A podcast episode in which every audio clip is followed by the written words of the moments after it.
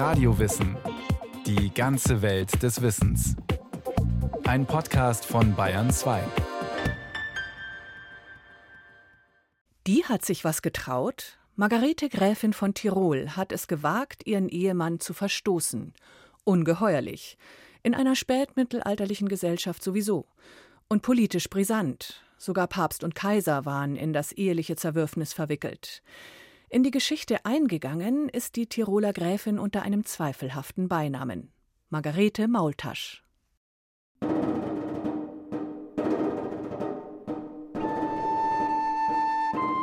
Unerhörtes ereignete sich am 2. November des Jahres 1341 in Schloss Tirol. Am Abend dieses, des Allerseelentages, war Johann Heinrich von Luxemburg, der Gemahl der regierenden Landesfürstin Gräfin Margarete von Tirol, von der Jagd nach Hause zurückgekehrt und stand vor verschlossenen Toren. Seine Frau hatte Weisung erteilt, ihm den Zutritt zum Schloss zu verweigern. Mehr noch, im ganzen Land Tirol war, wie der verzweifelt Umherirrende schon bald merken sollte, niemand mehr bereit, ihm Quartier zu geben. Endlich erbarmte sich Tegen, der Herr von Villanders, und nahm den Sohn des böhmischen Königs für ein paar Tage bei sich auf, bevor der 19-jährige Johann Heinrich Tirol für immer verließ. Damit war das Ende jener Ehe besiegelt, die Margarete und Johann Heinrich auf Geheiß der Eltern bereits im Kindesalter, sie war damals zwölf Jahre alt gewesen, er acht, hatten schließen müssen. Einer Ehe, die offenbar von Anfang an von gegenseitiger Antipathie geprägt war und die sich im Laufe der Jahre zum reinen Fiasko entwickelte. Der zeitgenössische Autor Matthias von Neuenburg schreibt dazu in seiner Chronika Johann Graf von Tirol, der Sohn des Böhmenkönigs, war ohne Vermögen und quälte seine halbwahnsinnige Gemahlin auf das Äußerste, indem er sie unter anderem in die Brustwarzen biss. Daher beriet sich diese insgeheim mit ihren Fürsten und Adeligen, vertrieb Johann aus dem Land und nahm Ludwig den Brandenburger zum Gemahl. Viele Mythen ranken sich um diese Trennung.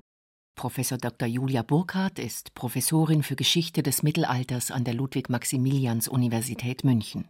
Margarete sucht sich Verbündete und findet sie am Kaiserhof und beschließt kurzerhand, den Sohn des Kaisers zu heiraten. Und damit beginnt einer der größten mittelalterlichen Eheskandale, der es bis an den Kaiserhof und den Papsthof schafft, weil er erst einmal verhandelt werden muss. Ist diese erste Ehe gültig? Kann man eigentlich ein zweites Mal heiraten? Und mit diesen Debatten, die vor allem auch theologischer und kirchenrechtlicher Natur sind, ist noch viel mehr verbunden, denn bei all dem geht es um die Herrschaft und den Zugriff auf die wichtige Grafschaft Tirol. Margarete, geboren im Jahr 1318, war Tochter des Fürsten Heinrich von Kärnten-Tirol, dessen Vorfahren sich im Laufe des 12. und 13. Jahrhunderts eine ausgedehnte Herrschaft im Ostalpenraum gesichert hatten. Da es keine männlichen Nachkommen gab, bestimmte Heinrich Margarete zu seiner Nachfolgerin und sicherte das auch mit seinen Nachbarn ab. Trotzdem streckten nach seinem Tod sowohl die Habsburger als auch die Wittelsbacher die Hände nach dem reichen Erbe aus – und Habsburg gelang es auch tatsächlich, sich Kärnten zu sichern. Doch das reiche Tirol mit seinen Bodenschätzen, durchzogen von wichtigen Handelswegen, verblieb bei Margarete und ihrem ungeliebten Mann Johann Heinrich, dem Luxemburger, und wurde, nachdem sie ihn vertrieben hatte, zur prächtigen Aussteuer für ihre zweite Ehe. Natürlich musste sie in dieser Situation erstmal ausloten, was man eigentlich tun kann. Und das Beste, was man in einer solchen Krisensituation tun kann, ist sich mächtige Partner suchen. Und deswegen hat sie sich an Ludwig IV., den Kaiser aus dem Haus der Wittelsbacher, gewendet, der schon lange Interesse an Tirol hatte und hat mit ihm verhandelt. Die Politik jener Zeit ist geprägt von großen Spannungen. Drei Adelshäuser, Wittelsbach, Habsburg und Luxemburg, ringen um die Macht in Mitteleuropa. Auf dem Kaiserthron sitzt ein Wittelsbacher, doch Ludwig IV., genannt Ludwig der Bayer, ist politisch durch einen heftigen Konflikt mit dem Papst geschwächt. Im Mittelpunkt steht dabei eine Frage, die auch schon Ludwigs Vorgänger mit dem jeweiligen Kirchenoberhaupt auszufechten versuchten. Wo endet der Machtbereich des obersten geistlichen Herrschers? Wo beginnt der des weltlichen?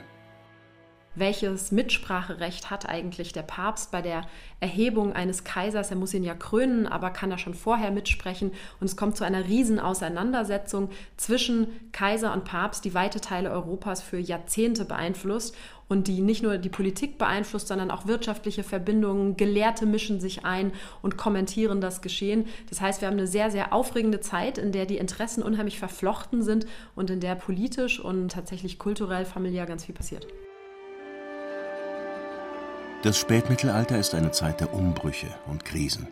Sinkende Temperaturen führen zu Missernten. Hochwasserkatastrophen und Pestwellen fordern unzählige Todesopfer. In der Folge verfallen einige zuvor hochentwickelte Regionen. Gleichzeitig entsteht Neues. Die Städte und mit ihnen das Bürgertum erleben ihren ersten Aufschwung. Bildung wird nun auch außerhalb der Klöster vermittelt und mit den Werken von Dante Alighieri, Giovanni Boccaccio und Geoffrey Chaucer entstehen literarische Meisterwerke jenseits der bisher auf Religion und Mythologie beschränkten Themen. Das Denken wird freier die Allmacht der Kirche angreifbarer. Der Streit zwischen dem Kaiser und dem Papst hat für Margarete Vorteile. Denn während Benedikt XII., der in Avignon residiert, nach ihrer Trennung von Johannes entrüstet auf das heilige Sakrament der Ehe verweist, das nicht einfach durch Scheidung aufzulösen ist, nimmt der Kaiser die Gräfin in Schutz. Mehr noch. Ludwig IV. zeigt deutliches Interesse, sie in die eigene Familie aufzunehmen als seine Schwiegertochter. Julia Burkhardt es gibt tatsächlich eine Gesandtschaft aus Tirol, die zu dem Wittelsbacher reist und die Sache mit ihm verhandelt. Und man kommt überein, dass sie dessen Sohn heiratet, um sich politisch abzusichern. Damit ist aber noch keine Scheidung erreicht. Und eine Scheidung in dem Sinne, wie wir sie heute kennen, gibt es im Mittelalter auch gar nicht. Und deswegen muss man einen anderen Weg finden. Man muss einen Weg finden, die Ehe für ungültig zu erklären. Und diesen Weg beschreitet Margarete gemeinsam mit ihren neuen Verbündeten, vor allem mit ihrem Schwiegervater Kaiser Ludwig IV. Und dessen Gelehrten. Die suchen also nach Möglichkeiten, nach Gründen, Gründen, wie man diese Ehe für ungültig erklären kann. Und verschaffen damit dem Skandal, der längst an den Höfen Europas die Runde gemacht hat, neue Nahrung. Denn das Argument der kaiserlichen Seite lautet, die Ehe wurde nie vollzogen, weil Johann Heinrich dazu gar nicht in der Lage war. Die Impotentia coeundi, die Unfähigkeit zum Beischlaf und somit auch die, Kinder zu zeugen, ist einer der wenigen Scheidungsgründe, die auch die Kirche gelten lässt. Doch in diesem Fall ist der Papst keineswegs gewillt, sich darauf einzulassen. Es bleibt erst einmal beim Interdikt, dem Bannfluch der Kirche, den er über Margarete und ihren zweiten Mann im Anschluss an die Hochzeit verhängt hat. Dieser Prozess zieht sich noch ganz lange. Margarete trennt sich 1341 von ihrem Mann oder wirft ihn raus. Und nur wenige Monate später, zu Beginn des Jahres 1342, heiratet sie schon. Und der Prozess, wie diese erste Ehe eigentlich zu bewerten ist und ob die vielleicht für ungültig zu bewerten ist oder nicht, zieht sich noch über fast ein Jahrzehnt. Das ist übrigens auch für ihren ersten Mann Johann Heinrich wichtig. Der möchte ja auch noch einmal heiraten und er ist ja im Grunde in der gleichen Situation, auch wenn er hier ganz sicher nicht die treibende Kraft ist. In Tirol und Kärnten erzählen die Einwohner viel von der umgehenden Margareta Maultasch, welche vor alten Zeiten Fürstin des Landes gewesen ein so großes Maul gehabt, davon sie benannt wird. Brüder Grimm, Deutsche Sagen, Nummer 502, Margareta Maultasch. Die Klagenfurter gehen nach der Betglocke nicht gern ins Zeughaus, wo ihr Panzer verwahret wird, oder ihr Vorwitz wird mit derben Maulschellen gestraft. Am großen Brunnen, da wo der aus Erz gegossene Drache steht, sieht man sie zu gewissen Zeiten auf einem dunkelroten Pferde reiten. In ihrem Leben war diese Margareta kriegerisch, stürmte und verheerte Burgen und Städte und vergoss unschuldiges Blut. Es ist ein verheerendes Bild der Fürstin, das sich im Laufe der Jahrhunderte in der Überlieferung herausbildete. Wie aber kam es dazu? Vielleicht spielte dabei der Beiname eine Rolle, den Margarete wohl bereits zu Lebzeiten trug. In der Sächsischen Weltchronik aus dem 13. Jahrhundert heißt es: Der König Heinrich starb jung und ließ eine Tochter, die hieß Frau Margret. Man hieß sie auch die Maultaschen. Margarete Maultasch. Wie kam es zu diesem Namen? Gab es einen Ort Maultasch, mit dem sie in Verbindung stand? Oder hatte sie eine besonders prägnante Unterlippe, wie sie sich später so oft bei den Habsburgern findet? Die andere Erklärung zielt darauf, dass es ein Wort ist, das man in Anlehnung an die These, dass sie eine Hure gewesen sei, entwickelt hat. Auch das ist nicht sehr plausibel. Kurzum, wir wissen es nicht, aber auch heute wird Margarete immer noch als Margarete Maultasch bezeichnet. Die zweite Hochzeit Margaretes fand am 10. Februar des Jahres 1342 statt, also nur wenige Monate nach der Trennung von ihrem ersten Mann. Der neue, Ludwig, genannt der Brandenburger, weil er vom Vater mit der Mark Brandenburg belehnt worden war, hatte sich zunächst gegen die Verbindung mit einer verheirateten Frau gesträubt, die zudem den ersten Angetrauten so schmählich verstoßen hatte. Der Kaiser soll ihn jedoch am Ende mit den Worten überzeugt haben: Tirol ist kein Bissen, auf den man verzichten kann. Bei den Hochzeitsvorbereitungen kam es zu einem tragischen Zwischenfall. Nur mit Mühe war ein ranghoher Geistlicher aufzutreiben, der trotz des päpstlichen Verbotes bereit war, die Eheschließung zu vollziehen. Der Freisinger Bischof Ludwig von Kammerstein, der selbst im Streit mit dem Papst lag, machte sich auf den Weg nach Meran, dem Schauplatz der Trauung. Auf dem verschneiten Jaufenpass jedoch stürzte er so unglücklich vom Pferd, dass er dabei ums Leben kam. Was für ein Triumph für die päpstliche Seite. Gott selbst hat ein Zeichen gesetzt. Gegen den sensationellen Unfalltod wirkten natürlich die wissenschaftlichen Abhandlungen zur Rechtmäßigkeit dieser Ehe, die der Kaiser ins Feld führte, äußerst schwach, auch wenn sie von so berühmten Denkern wie Wilhelm von Ockham verfasst worden waren. Und Margarete? Wie stark beeindruckte sie das Unglück am Jaufen? Waren die Trennung und die zweite Ehe überhaupt ihr eigenes Werk? Oder hatte man sie, der als Frau deutlich weniger Handlungsspielraum zugebilligt wurde als einem männlichen Herrscher, womöglich vom mächtigen Tiroler Adel in die Ehe mit dem Wittelsbacher manövriert, von dem man sich deutlich mehr Freiheiten als vom Luxemburger versprach? Julia Burkhardt also die Erzählung, dass eine Frau, eine Fürstin entspielbar war, ist auch eine Lesart, die man ganz häufig auch in der älteren Forschung findet. Und in den letzten Jahren hat sich so ein bisschen der Blick gewendet und man hat versucht, die Rolle der Frauen im Mittelalter an ihren unterschiedlichen sozialen Positionen besser zu würdigen. Denn dass sie nicht dieselben rechtlichen oder wirtschaftlichen Bedingungen hatten wie Männer, das müssen wir häufig einfach so hinnehmen, aber sie hatten Handlungsspielräume. Wie haben sie sie genutzt? Mit wem haben sie sich verbunden? Was sind persönliche Netzwerke gewesen, die sie fruchtbar gemacht haben? Wo haben sie sich für Kultur interessiert und auch warum? Welche politischen Handlungen haben sie vollzogen und warum? Und auf diese Weise entsteht ein immer breiteres Bild davon, wie vor allem, ich bleibe jetzt mal auf der Regierungsebene, Fürstinnen, Königinnen, Kaiserinnen im Spätmittelalter tatsächlich aktiv waren. Es sind nur mehr wenige Stücke aus Margaretes Besitz erhalten, das Siegel etwa mit ihrem stilisierten Abbild als elegante Frauenfigur und der sogenannte Brautbecher, eine fein verzierte Silberschale mit der umlaufenden Inschrift Liebeslanger Mangel ist Mines Herzens Angel. Zahlreiche schriftliche Quellen jedoch erzählen authentisch vom damaligen Leben und Handeln, Schenkungen, Gnadenerweise und Mandate, aber auch Rechnungen und Haushaltsbücher mit den Ausgaben für den täglichen Bedarf und das Personal. Ein Wort, das immer wieder auftaucht, ist das des Frauenzimmers, mit dem wir die Lebenswelt einer spätmittelalterlichen Fürstin bezeichnen. Das kann einmal ein wirklich eigener Ort in einem Schloss sein, ein Raum, ein Saal, an den sich die Frauen mit den Hofdamen zurückgezogen haben. Das Wort meint aber auch noch mehr. Damit bezeichnen wir tatsächlich diesen Haushalt, das Personalgefüge rund um die Fürstin. In der Regel hatten Fürstinnen, die meisten Fürstinnen jedenfalls, auch Kinder oder hofften darauf, welche zu bekommen. Das bedeutete, es musste Hebammen und Ammen und Erzieherinnen und Erzieher geben.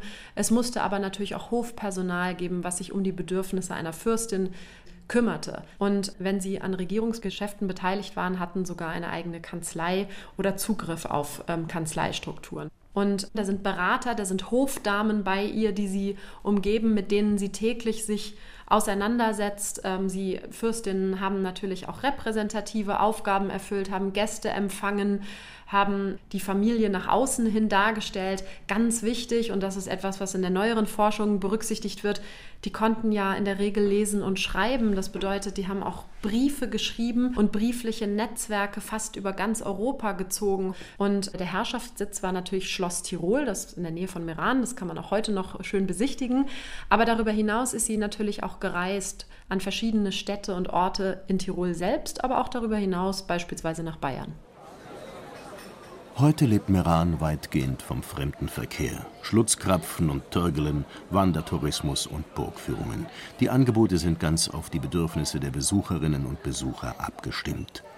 Dazu gehört auch das Eintauchen in jene Zeit, als die Stadt als Fürstensitz von Margarete Maultasch eine Blütezeit erlebte. Wie die Gräfin aussah, zeigen Postkarten, die hier bereits in den 1920er Jahren verkauft wurden. Ein findiger Fotograf hatte damals einen bebilderten Zeitungsausschnitt abgelichtet und als Kartenmotiv verwendet. Der Untertitel, wahlweise auf Italienisch oder Deutsch, lautete Das weltberühmte Bild der Margarete Maultasch, gemalt von Quentin Massais. Die klassische Hässlichkeit reizte manchen Künstler. Massais Original hängt in der National Gallery in London. Das Ölgemälde A Grotesque Old Woman, entstanden um 1525, zeigt das Brustbild einer Person von ungewöhnlichem Aussehen. Unter der breiten Flügelhaube ist ein faltendurchfurchtes Gesicht zu sehen, das zu einem älteren Mann gehören könnte. Stirnglatze, eckiges Kinn und schmale Lippen. Eng stehende Augen unter tiefen Brauen, eine kurze, hochgezogene Nase mit breiten Löchern vor die faltigen Brüste, die aus dem Ausschnitt des Mieders quellen, hält die Figur mit der rechten in zierlich lächerlicher Geste eine zarte Rosenknospe. Das Motiv stammt nicht von Massais selbst. Er benutzte als Vorlage eine Rötelzeichnung, die heute in Schloss Windsor aufbewahrt wird und vermutlich im Umfeld Leonardo da Vincis als karikaturhafte Studie entstand.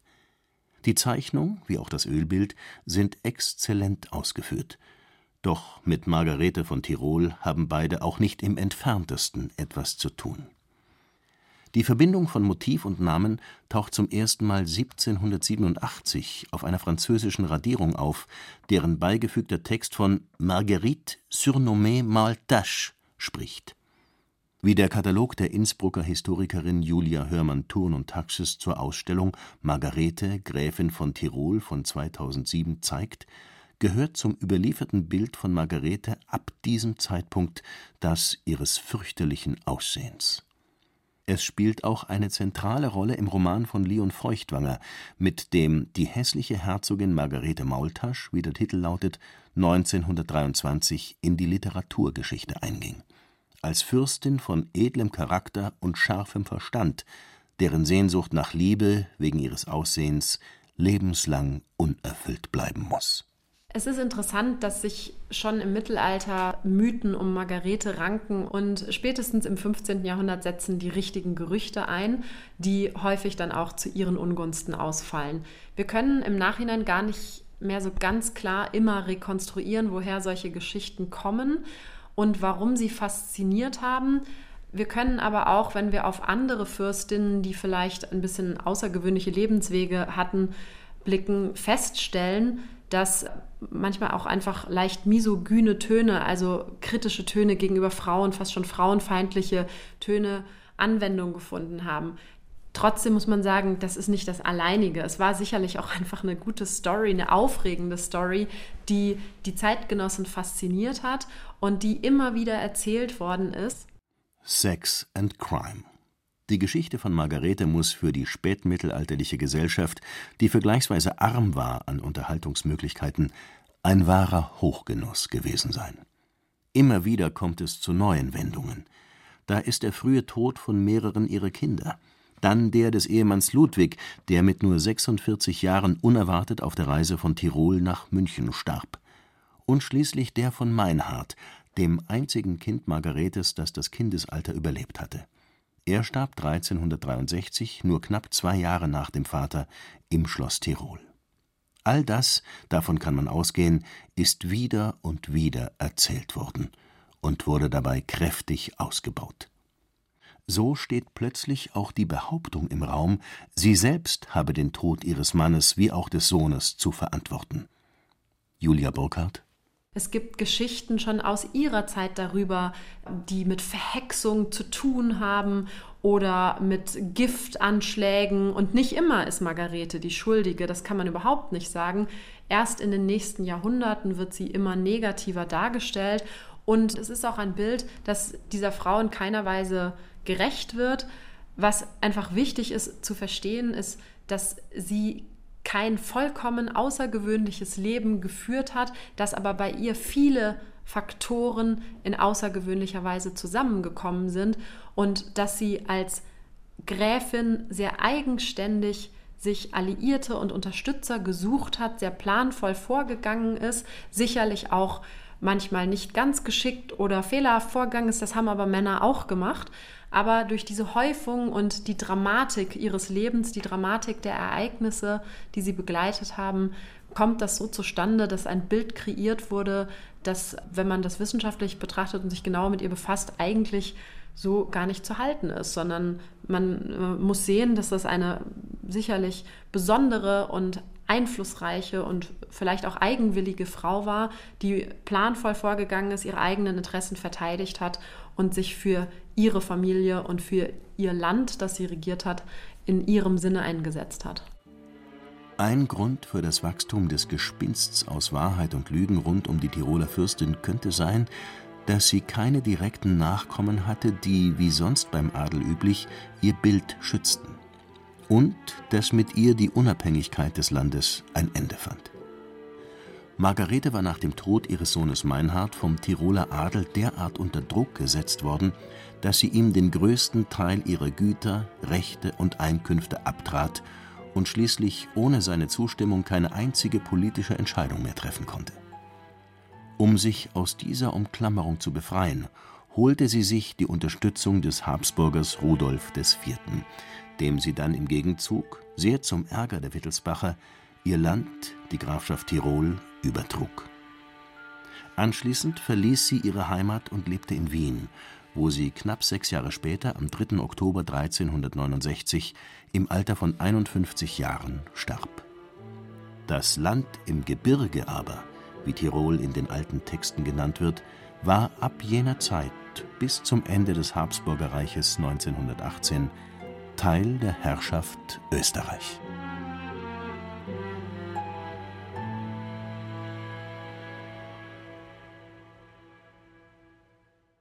Margarete Maultasch, Gräfin von Tirol. Ein Porträt von Carola Zinner. Wenn Sie sich für andere eigenwillige Frauen der Geschichte interessieren, gerne reinhören, zum Beispiel in die Radiowissen-Folgen über die Heldinnen der Nibelungen, Kriemhild und Brünhild, oder über die ägyptische Herrscherin Hatschepsut, zu finden in der ARD-Audiothek und überall, wo es Podcasts gibt.